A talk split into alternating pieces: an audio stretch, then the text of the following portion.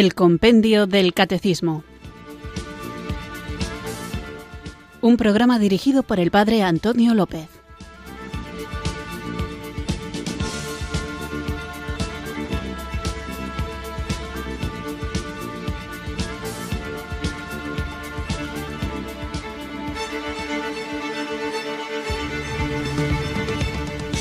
Buenas tardes, queridos oyentes de Radio María. Recibido un cariñoso saludo desde Irurzun, en Navarra, quienes sintonizáis una tarde más esta emisora de la Virgen María, esta radio que cambia vidas, Radio María, para escuchar el programa El Compendio del Catecismo, nuestro espacio diario de formación de lunes a viernes de 4 a 5 de la tarde, donde vamos repasando las distintas preguntas y respuestas que nos ofrece esta joya que seguro que ya todos tenéis y consultáis a menudo, que es el compendio del catecismo, donde de una manera compendiada, como su propio nombre indica, está toda la doctrina de nuestra Santa Madre la Iglesia Católica que tenemos de una forma más desarrollada, más, si queréis, más completa en el Catecismo Mayor. Son libros de referencia, documentos que tenemos que conocer, tenemos que tener familiaridad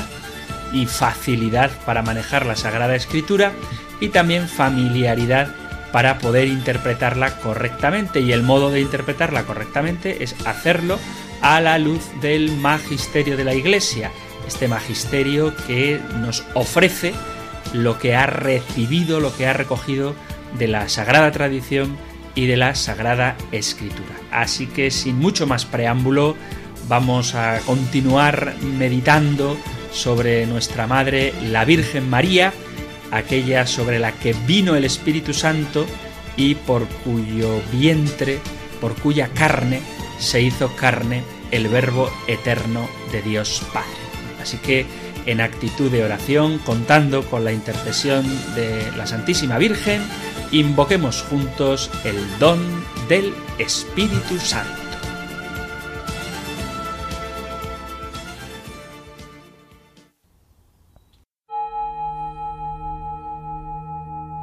Ven Espíritu, ven Espíritu, ven Espíritu.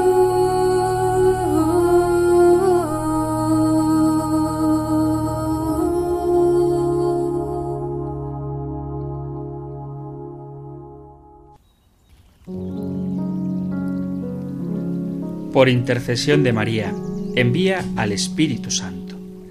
Divino Padre Eterno, en nombre de Jesucristo y por la intercesión de la siempre Virgen María, envía a mi corazón al Espíritu Santo. Espíritu Santo, Dios de infinita caridad, dame tu santo amor.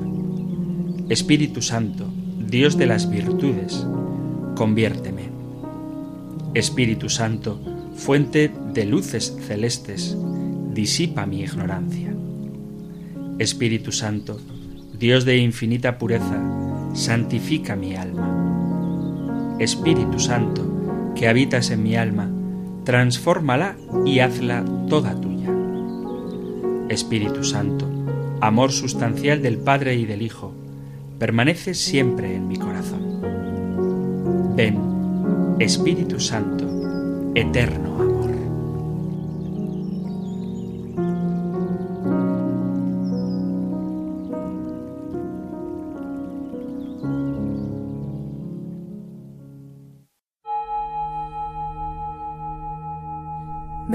Espíritu, ven Espíritu,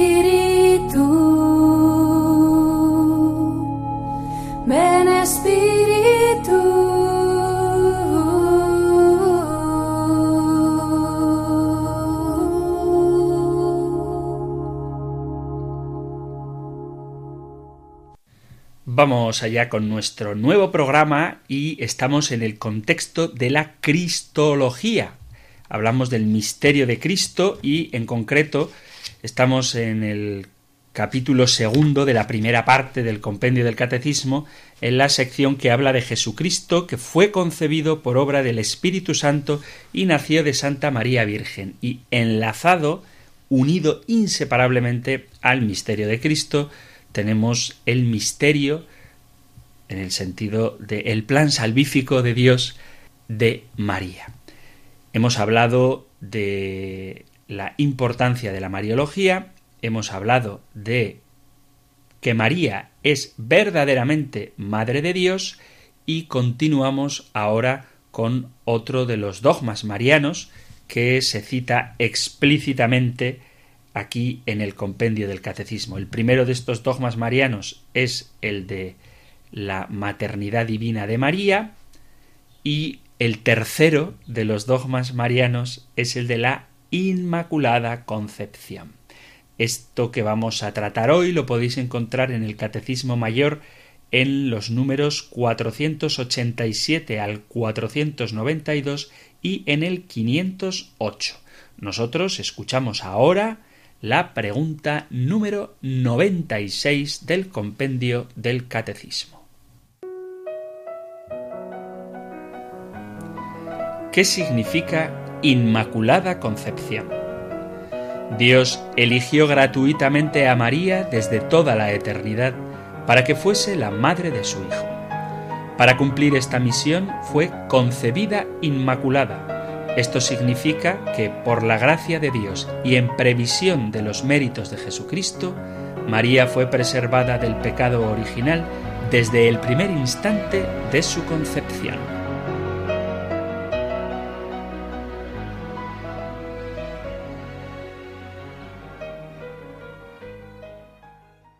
Antes de entrar en el tema, creo que lo primero que tendríamos que definir para que quede claro es qué es la Inmaculada Concepción de María.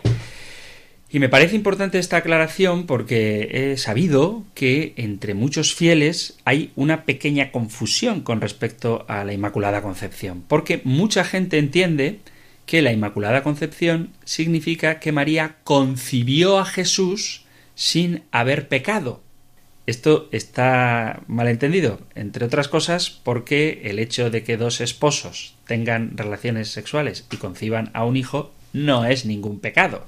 Entonces no entendamos que la Inmaculada Concepción de María es lo mismo que la perpetua virginidad de María. Lo digo porque me ha pasado. ¿eh? Me ha pasado hablar con gente que entiende que la Inmaculada significa que cuando María concibió a Jesús, lo hizo por obra del Espíritu Santo, de tal manera que no había pecado. Bueno, pues no se trata de eso. María no tuvo encuentros carnales con su esposo José, concibió por obra y gracia del Espíritu Santo, y en cualquier caso, el hecho de que dos esposos tengan encuentros íntimos y conciban un hijo no tiene nada de pecado. Entonces, la Inmaculada Concepción de María lo que profesa es que al ser concebida María, es decir, que cuando Joaquín y Ana concibieron a María, esta, la Virgen, lo fue, fue concebida sin pecado original. O sea que desde el instante en que María fue concebida en el seno de Ana, en María no hay pecado original. Esta es la explicación así no académica de qué es el dogma de la Inmaculada Concepción. Este dogma fue definido el 8 de diciembre de 1854. Vemos que es un dogma relativamente reciente por la bula Inefabilis Deus del Papa Pío IX. Y ahora sí que os doy la definición académica, que es la que aparece en la propia bula Ineffabilis Deus. Dice, para honra de la Santísima Trinidad, para la alegría de la Iglesia Católica, con la autoridad de nuestro Señor Jesucristo, con la de los santos apóstoles Pedro y Pablo, y con la nuestra, definimos, afirmamos y pronunciamos que la doctrina que sostiene que la Santísima Virgen María fue preservada inmune de toda mancha de culpa original desde el primer instante de su concepción, por singular privilegio y gracia de Dios omnipotente, en atención a los méritos de Cristo Jesús, Salvador del género humano, ha sido revelada por Dios y por tanto debe ser firme y constantemente creída por todos los fieles. Por lo cual, si alguno tuviere la temeridad, lo cual Dios no permita, de dudar en su corazón lo que por nos ha sido definido, sepa y entienda que su propio juicio lo condena, que su fe ha naufragado y que ha caído de la unidad de la Iglesia, y que si además osaren manifestar de palabra o por escrito o de otra cualquier manera externa lo que sintieren en su corazón, por lo mismo queden sujetos a las penas establecidas por el derecho. Alguno puede decir también, hombre, pero esto es un invento nuevo, porque si el dogma es de 1854, eso significa que la Iglesia se ha inventado este dogma. Pues no, no significa que la Iglesia se ha inventado esta verdad. El dogma lo ha proclamado, pero la verdad es verdad desde siempre. La Iglesia, cuando proclama un dogma, no se está inventando una verdad, sino que está estableciendo que esa verdad que existe desde siempre ha de ser creída porque de alguna manera o se ha puesto en duda o se ha creído conveniente por el bien de las almas el proclamar el dogma. Por poner un ejemplo, cuando se descubre la gravedad, cuando se tipifica la gravedad, cuando Newton habla de la gravedad, él inventó la gravedad. La respuesta es obviamente que no. La gravedad siempre ha estado ahí, pero ha habido un momento determinado en la historia en el que se ha definido, es decir, se ha hecho una definición de una realidad que siempre ha existido. Bueno, pues esto mismo ocurre con los dogmas. Los dogmas no son verdades nuevas, sino que los dogmas son definiciones de verdades que han sido verdad desde siempre y que siempre sean verdad. Aunque una verdad no haya sido definida, eso no significa que no sea verdad. Lo mismo que el hecho de que una realidad natural no haya sido descubierta no significa que hasta entonces no existiera.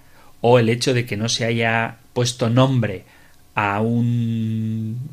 Imaginaos que ahora aparece un planeta nuevo, esto ocurre de vez en cuando, y el hecho de que se haya puesto nombre a ese planeta no significa que se haya dado la existencia al planeta, sino que desde siempre ha estado ahí, solo que ahora se ha definido. Bueno, pues con los dogmas y en concreto con el dogma de la Inmaculada o de la Asunción ocurre exactamente lo mismo. Siempre ha sido verdad, pero en un momento determinado la Iglesia ha creído conveniente definirlo como dogma de fe. Aclarado esto, nos encontramos con otra pega que a veces sucede, que hay quien dice que la Inmaculada Concepción no aparece en la Sagrada Escritura y los buenos católicos asumen que hay que aceptar esta fe porque la Iglesia la ha revelado, aunque no aparezca en la Biblia. Y por un lado, hay que decir que está muy bien ese criterio, no tiene por qué estar todo en la Biblia. Acordaos de que nosotros somos católicos y nosotros tenemos la fe de la Iglesia que está en la Sagrada Escritura, ciertamente como fuente de revelación, pero también en la Sagrada Tradición. No obstante, aunque sea correcto afirmar que hay que creer las cosas porque la Iglesia nos la enseña, nos las enseña, no es verdad que no aparezca la Inmaculada Concepción en la Sagrada Escritura. En el sentido explícito, o sea, que ponga la palabra Inmaculada Concepción, no está. Pero hay muchos pasajes de la Sagrada Escritura donde se nos enseña cómo aquella que lleva en su vientre al Verbo eterno de Dios, la que ha de ser madre del Mesías, no puede conocer pecado. Así que, a propósito de la Inmaculada Concepción de María, vamos a ver qué nos dice la Biblia.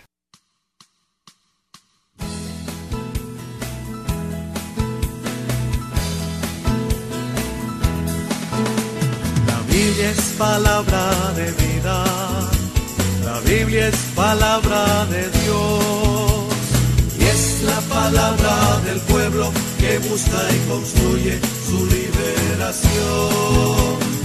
es la palabra del pueblo que busca y construye su liberación.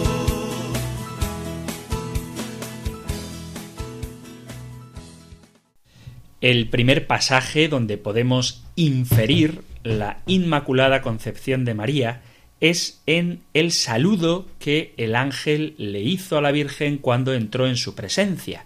Un saludo que reviste muchísima importancia si tenemos la posibilidad, y la tenemos, de analizarlo con atención. Cuando el ángel se presenta ante la Virgen, le dice en griego, que es el idioma en el que está escrito el Evangelio, Jaire quejaritomene. Alégrate llena de gracia. El ángel entró en el lugar donde ella estaba y le dijo Alégrate llena de gracia. Insisto en repetir esta expresión porque la palabra llena de gracia, que en griego se dice quejaritomene, es sin duda la palabra más importante del saludo. Entre otras cosas, porque, como creo que ya decía en el programa anterior, cuando el ángel se presenta ante la Virgen, no le dice Alégrate María, llena de gracia, sino que le está llamando la llena de gracia. Alégrate llena de gracia. De tal manera que esta expresión no es un adjetivo, sino que es el sustantivo, es su nombre. Esto nos evoca, nos recuerda a los casos en los que Dios le cambia el nombre a las personas precisamente para expresar su vocación. Es como si Dios, por medio del ángel, cambiara el nombre de la Virgen y le pone el nombre en relación con el ser de su persona, la llena de gracia.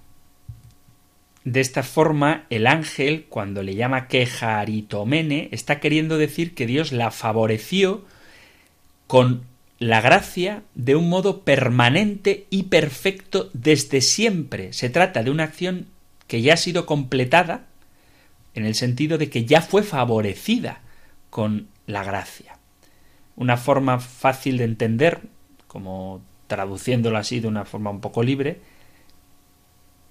poco, digamos, poco adecuada a la forma de hablar castellano, pero muy fiel a lo que significa el quejaritomene, sería la que siempre ha estado, está y estará llena de gracia. Esto es lo que significa el quejaritomene, que no significa solo lleno en el sentido de que ya está hasta el tope, sino que significa lleno en un sentido continuo, es como si pusiéramos un vaso debajo del grifo, el vaso con la abertura hacia arriba y en la perpendicular del grifo, bien, pues abrimos ese grifo y el vaso se llena. Bueno, eso sería lleno, pero es que el, el quejaritomene es que el grifo sigue abierto y ese vaso sigue rebosando, rebosando y rebosando de agua. Es decir, está lleno, pero no está lleno hasta arriba, sino que está lleno desbordantemente. Bueno, pues la expresión quejaritomene viene precisamente a significar algo como esto. Es el que está colmado y estará siempre colmado sobreabundantemente de aquello de lo que se ha llenado. Que en este caso es de gracia. Bueno, de acuerdo, entonces María es llena de gracia, pero estar lleno de gracia es sinónimo de no tener nada que ver con el pecado? La respuesta la vamos a encontrar en la carta de San Pablo a los romanos. Leo desde el capítulo 6 de la carta a los romanos, versículo 11 en adelante. Dice, Lo mismo vosotros consideraos muertos al pecado y vivos para gloria de Dios en Cristo Jesús que el pecado no siga reinando en vuestro cuerpo mortal, sometiéndoos a sus deseos. No pongáis vuestros miembros al servicio del pecado como instrumentos de injusticia. Antes bien, ofreceos a Dios como quienes han vuelto a la vida desde la muerte, y poned vuestros miembros al servicio de Dios como instrumentos de la justicia. porque el pecado no ejercerá su dominio sobre vosotros, pues no estáis bajo ley, sino bajo gracia. Entonces, ¿qué? ¿Pecaremos, puesto que no estamos bajo ley, sino bajo gracia? En absoluto.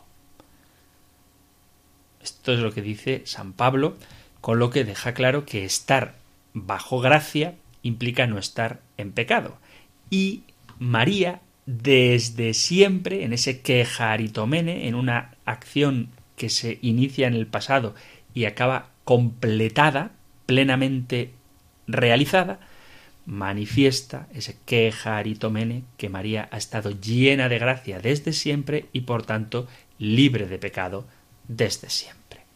Dice la carta a los Efesios en el capítulo 2, versículo 8 y 9, dice, en efecto, por gracia estáis salvados mediante la fe, y esto no viene de vosotros, es un don de Dios. Tampoco viene de las obras para que nadie pueda presumir. María está salvada por gracia como don de Dios, según Efesios 2.8. Y en segunda carta a Timoteo, capítulo 1, versículo 9, dice, Él nos salvó y nos llamó con una vocación santa, no por nuestras obras, sino según el designio de la gracia que nos dio en Cristo Jesús desde antes de los siglos.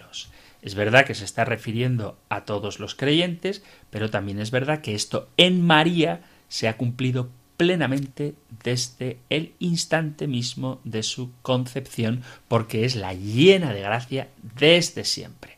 Que no me quiero poner muy técnico, pero la palabra quejaritomene en realidad es la mezcla de tres de tres palabras. Por un lado, jarito, jaris, que es la gracia, mene, que es llena, y luego está el que, y ese que indica un estado presente producto de una acción completa en el pasado. La expresión que en un verbo, en griego que, implica una acción completada en el pasado, pero que todavía sigue presente. Y por eso que Jaritomene es la que fue llenada de gracia plenamente y se mantiene llena de gracia. Entonces, la Biblia nos enseña que nosotros somos salvados por la gracia, ya lo hemos escuchado en la carta a los Efesios, y María es la llena de gracia ayer y hoy y siempre, y por tanto María fue salvada por esta gracia de la que está llena. La gracia es un estado, y María siempre estuvo llena de gracia. Y la Biblia nos enseña que es necesaria la gracia de Dios para tener una vida santa y sin pecado, y María tenía esta gracia porque el ángel la nombra como nombre propio, llena de gracia, y por tanto la vida de María fue una vida santa sin ninguna relación al pecado.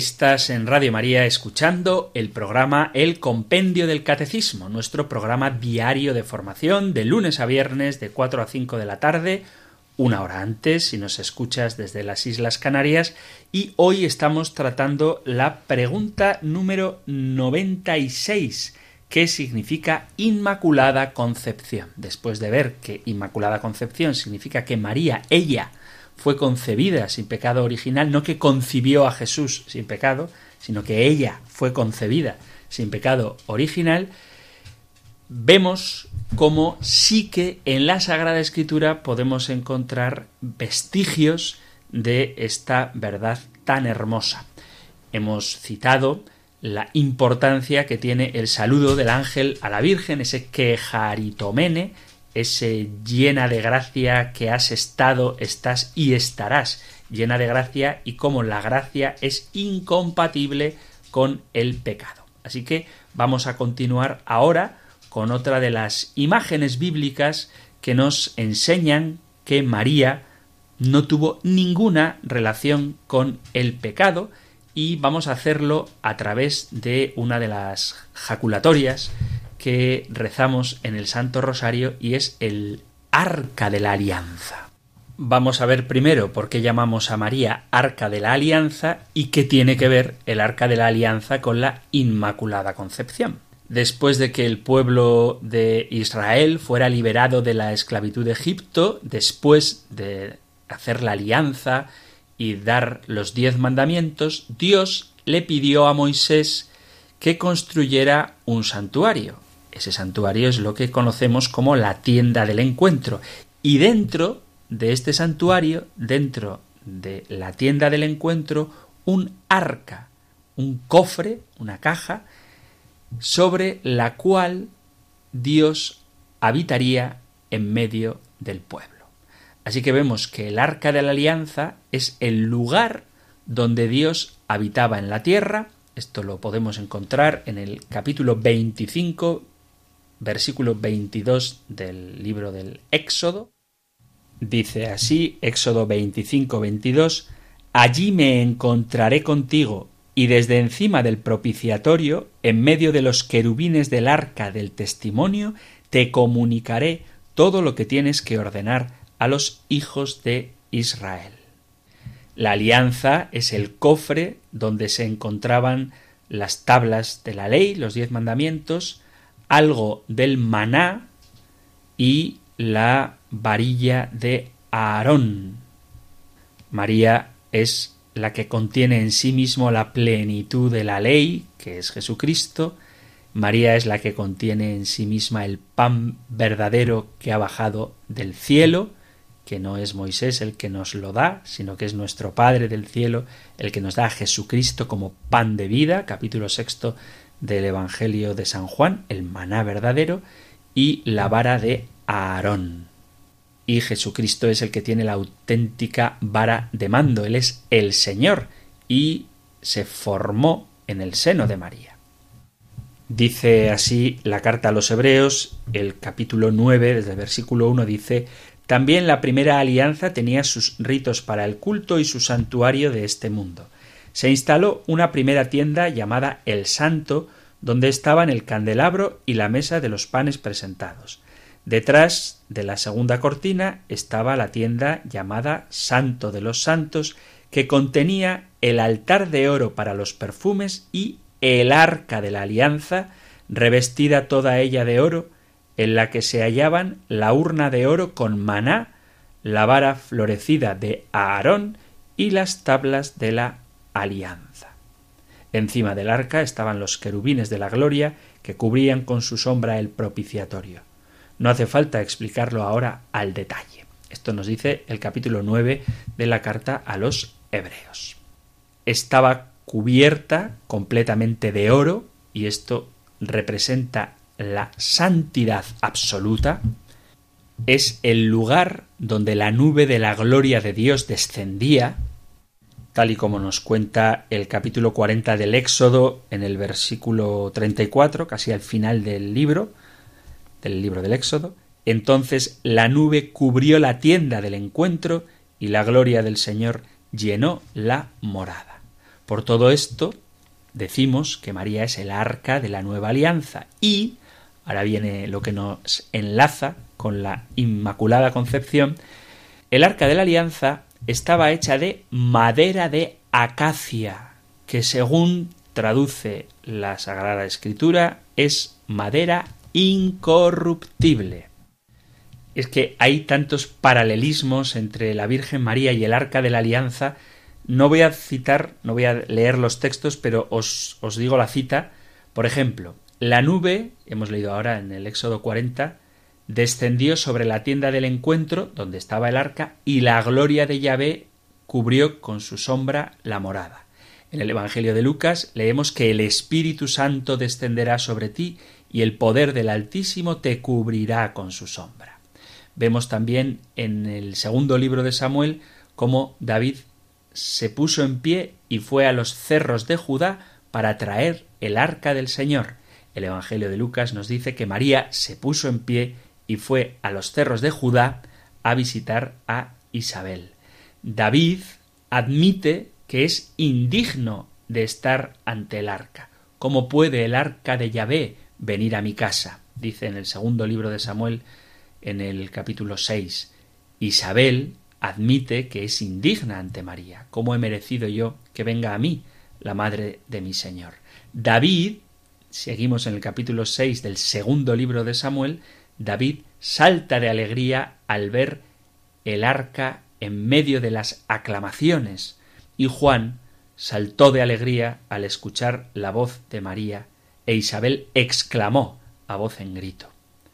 El arca permaneció en los cerros de Judá, en casa de Obed Edom, por tres meses, y María permaneció tres meses en los cerros de Judá, en la casa de Zacarías e Isabel.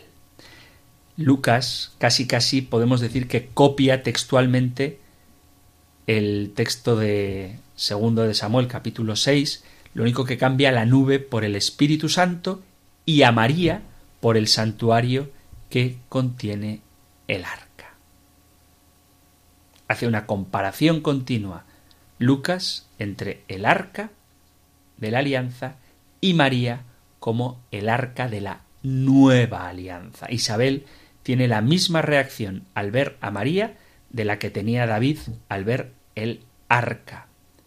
Y lo mismo que David da saltos y aclamaciones al ver el arca, Juan, en el vientre de Isabel, da saltos y la propia Isabel aclama en voz alta al ver el arca de la nueva alianza, que es María.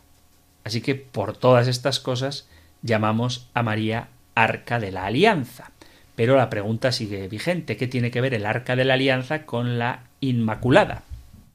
Pues como ya hemos dicho, la madera con la que está hecha el arca es madera de acacia. Y la acacia es una madera extremadamente resistente y duradera a todo tipo de corrupción, insectos, paso del tiempo, exceso de calor o humedades. Por eso los antiguos hebreos usaban el árbol de acacia para hacer los ornamentos sagrados más importantes. El tabernáculo, donde Dios se manifiesta al pueblo, está hecho de acacia y muchas partes del templo estaban realizadas precisamente con madera de acacia cubierta de oro. Tanto las varas de madera como la mesa de madera, como las tablas del tabernáculo, todo está hecho de madera de acacia, igual que el propio altar del santuario. Todo está hecho de madera de acacia. Tanto es así que la traducción griega del Antiguo Testamento, la conocida Biblia de los setenta, la palabra acacia la traducen como incorruptible, madera incorruptible. Y esto aparece muchísimas veces en el Antiguo Testamento. Esto significa que la acacia para los hebreos era un material que no conocía la corrupción. Pues bien, si el arca de la antigua alianza era de este tipo de madera tan resistente e incorruptible, y María Santísima es el arca de la nueva alianza, por eso decimos que María es también incorruptible. En ella no pudo haber pecado. Nada que suene a corrupción. Otro pasaje bíblico a propósito de la Inmaculada Concepción de María lo encontramos en el capítulo 7, versículo 16 del Evangelio de San Mateo, cuando el propio Jesús nos dice que el árbol se conoce por sus frutos, por sus frutos los conoceréis. Y nadie puede negar que el fruto más perfecto y santo que ha existido en el mundo es indudablemente Jesucristo. Porque así nos lo dice la Sagrada Escritura. Tenemos un sumo sacerdote tal y como convenía, santo, inocente, sin mancha, apartado de los pecadores, dice el capítulo séptimo de la carta a los Hebreos en el versículo 26. Entonces, esto no hay que demostrarlo, supongo, Cristo es santo, inocente, sin mancha y apartado de los pecadores. ¿Cómo va a estar Jesús apartado de los pecadores si María tuvo pecado? Sabemos que Cristo comía ciertamente con los pecadores, pero estaba apartado, separado de ellos. Esto no significa que no tuviera contacto con ellos, pero sí que significa que no procede de ellos. Dicho de otra manera, que en su sangre, en la sangre de Jesús, no hay pecado original. De hecho, si tomamos el texto de Mateo que acabo de citar, Mateo 7:16, por sus frutos lo conoceréis, los conoceréis, y tomamos Lucas 1:42, bendita tú entre las mujeres y bendito el fruto de tu vientre, sabemos entonces que ese fruto del vientre bendito e inmaculado de María, apartado de los pecadores, como dice la carta a los hebreos, que es Jesús, aunque coma con ellos, con los pecadores, ha de ser el árbol que da ese fruto, ha de ser también lejano al pecado, ajeno al pecado. Y otro pasaje bíblico a favor de la Inmaculada Concepción de María lo encontramos en el profeta Sofonías. Seguro que a muchos os suena la canción Hija de Sión, alégrate.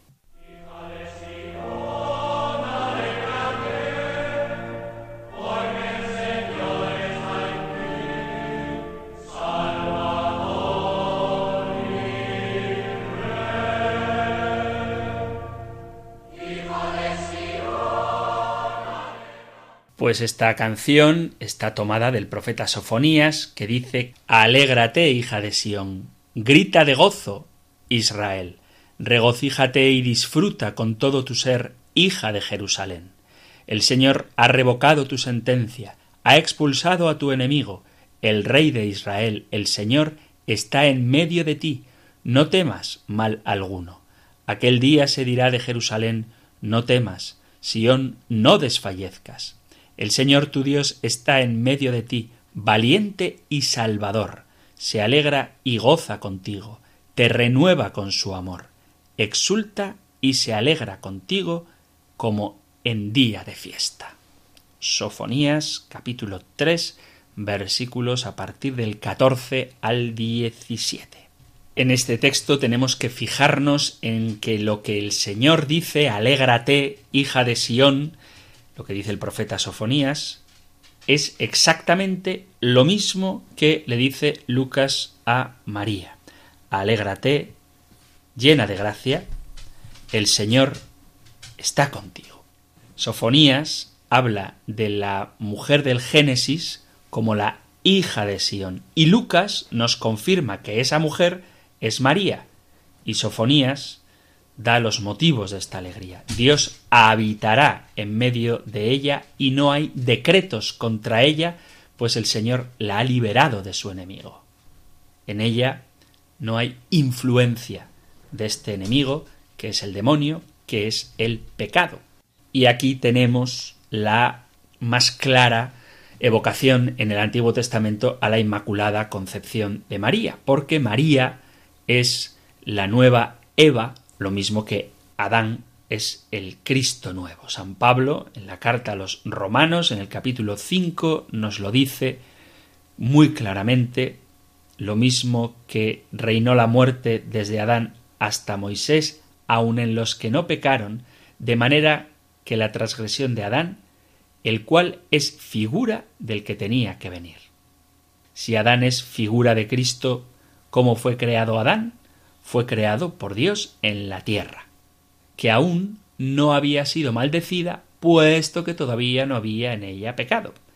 Entonces es conveniente que el segundo Adán, igual que el primero, fuera generado en una tierra sin pecado, y además, lo mismo que el primer Adán no fue creado por la relación, no fue hecho, ¿no? no nació como fruto de la relación entre un hombre y una mujer, de esa misma manera, sino que fue creado directamente por Dios, de esa misma manera, en una tierra virgen, como lo era el Edén, el segundo Adán fue creado por la acción del Espíritu Santo. Ya hemos hablado de los paralelismos entre Eva y María, pero los recuerdo rápidamente. Eva era aún virgen, aunque tenía un esposo, fue seducida para hacer el mal y lo hizo, fue un ángel el que la sedujo, y su desobediencia trajo la muerte para ella y para todos los hombres. La desobediencia procedía de su falta de fe, prefirió creer a otro antes que a Dios, y huye de la presencia de Dios. Por una virgen, toda la raza humana fue sentenciada. María está desposada con José, pero todavía es virgen, es invitada a hacer la voluntad de Dios y la hace, es un ángel el que la seduce a obrar el bien y su obediencia trajo el camino, la verdad y la vida que es Cristo. Su obediencia es fruto de su fe y la Virgen María se convierte en causa de salvación para toda la raza humana. Eva fue formada sin pecado. Recordemos de nuevo que el pecado entró por su desobediencia, no creación, o sea, no fue creada en pecado, sino que el pecado fue lo que hizo que entrara el mal en el mundo, la desobediencia fue lo que hizo que entrara el pecado. María, que es la nueva Eva, es más perfecta y santa que la anterior, como Edén del lugar donde es formado el nuevo Adán tiene que ser como el Edén, lugar que no conoció pecado desde la creación. Y desde luego, en el relato del Génesis que nos presenta a María como nueva Eva, vemos que las palabras que le dice Dios a la serpiente son establezco hostilidad entre ti y la mujer, entre tu estirpe y la suya, Génesis 3.15, y esta palabra, hostilidad o enemistad, tiene el sentido de que no tendréis nada que ver la mujer y tú, la serpiente.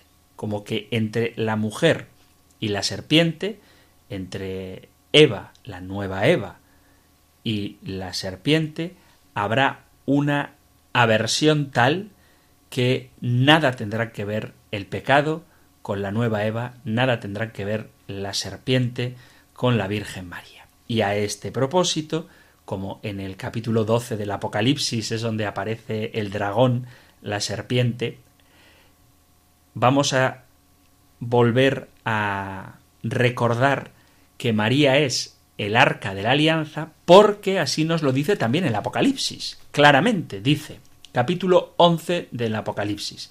Dice, capítulo 11, el último versículo del capítulo 11, versículo 19. Se abrió en el cielo el santuario de Dios y apareció en su santuario el arca de su alianza, y hubo relámpagos y voces y truenos y una fuerte granizada. Entonces el capítulo 11 del Apocalipsis termina diciendo que se abrió en el cielo el santuario y apareció el arca de su alianza. Y ahora seguimos leyendo capítulo 12 del Apocalipsis. Un gran signo apareció en el cielo. Ha dicho que hay un signo que en el cielo apareció el arca de la alianza y ahora dice, un gran signo apareció en el cielo.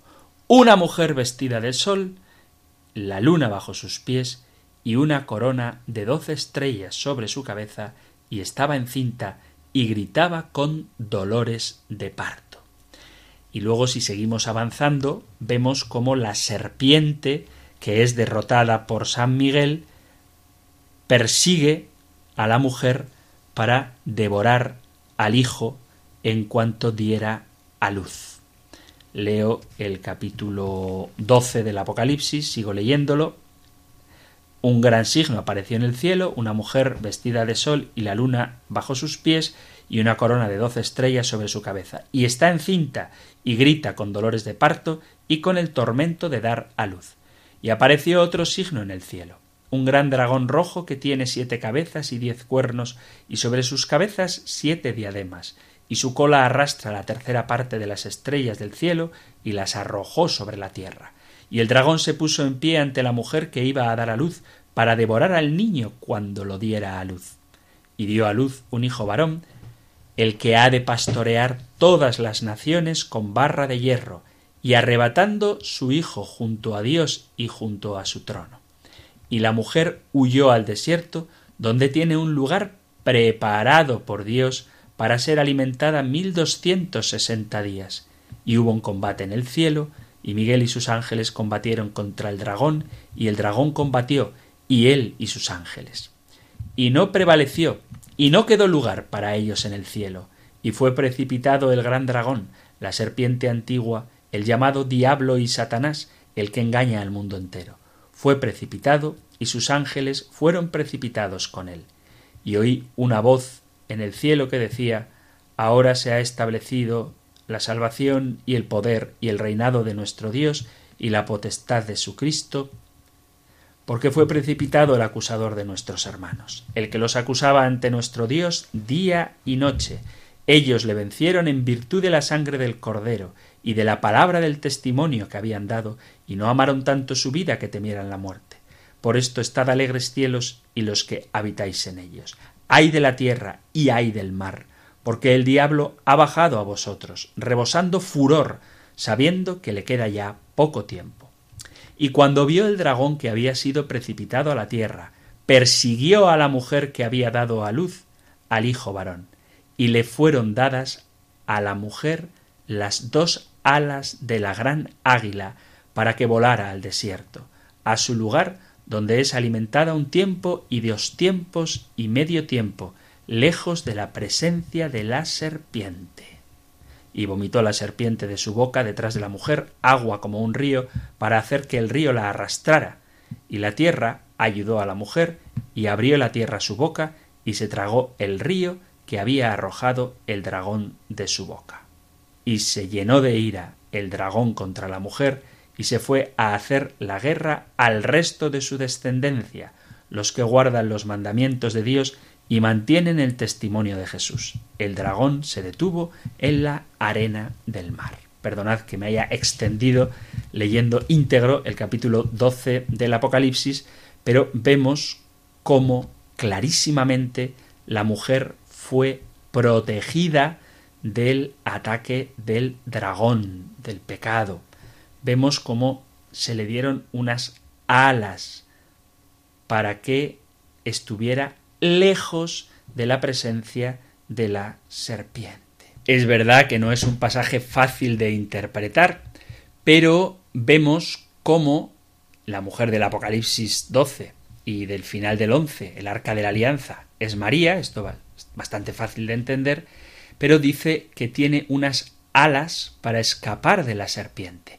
Las alas en la Sagrada Escritura aluden a la protección divina. Guárdame como a las niñas de tus ojos, dice el Salmo 17, a la sombra de tus alas escóndeme.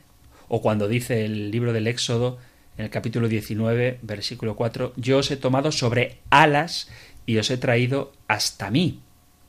Hay muchos salmos que hablan de esto.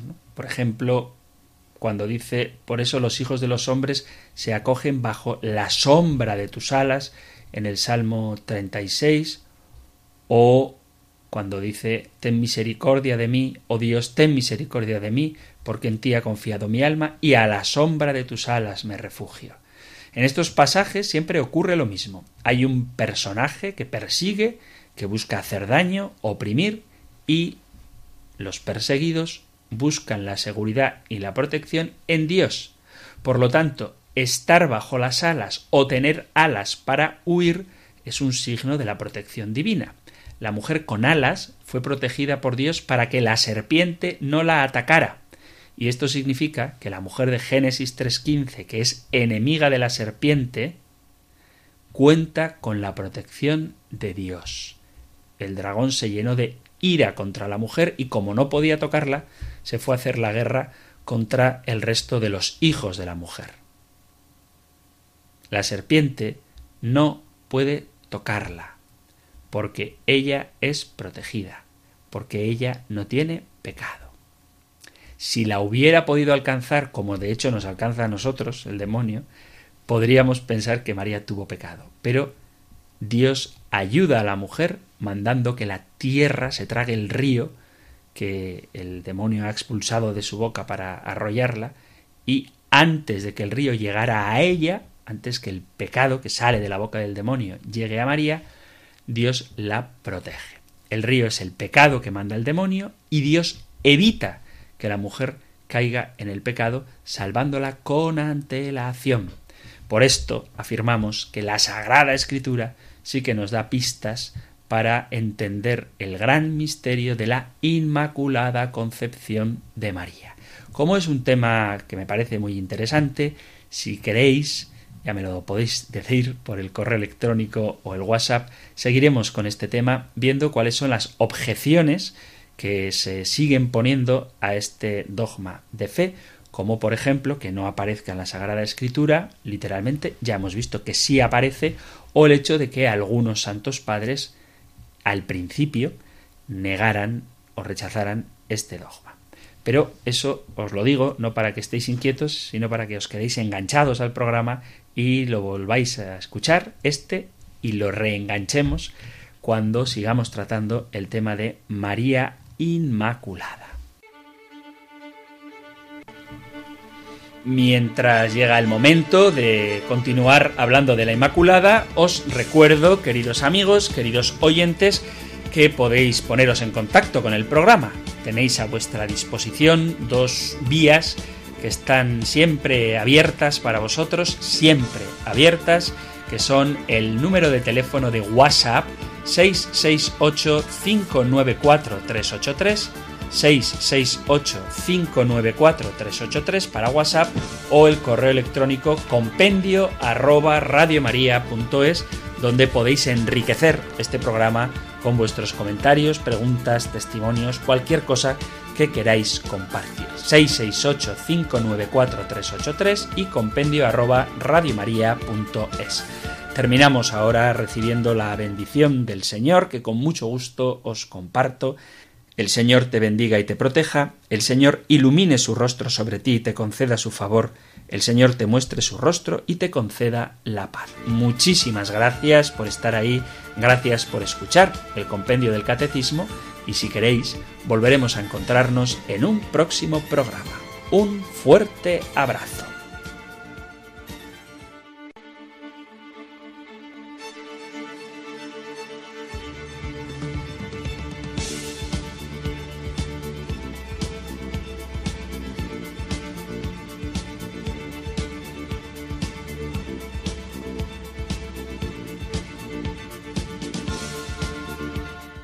El Compendio del Catecismo. Un programa dirigido por el Padre Antonio López.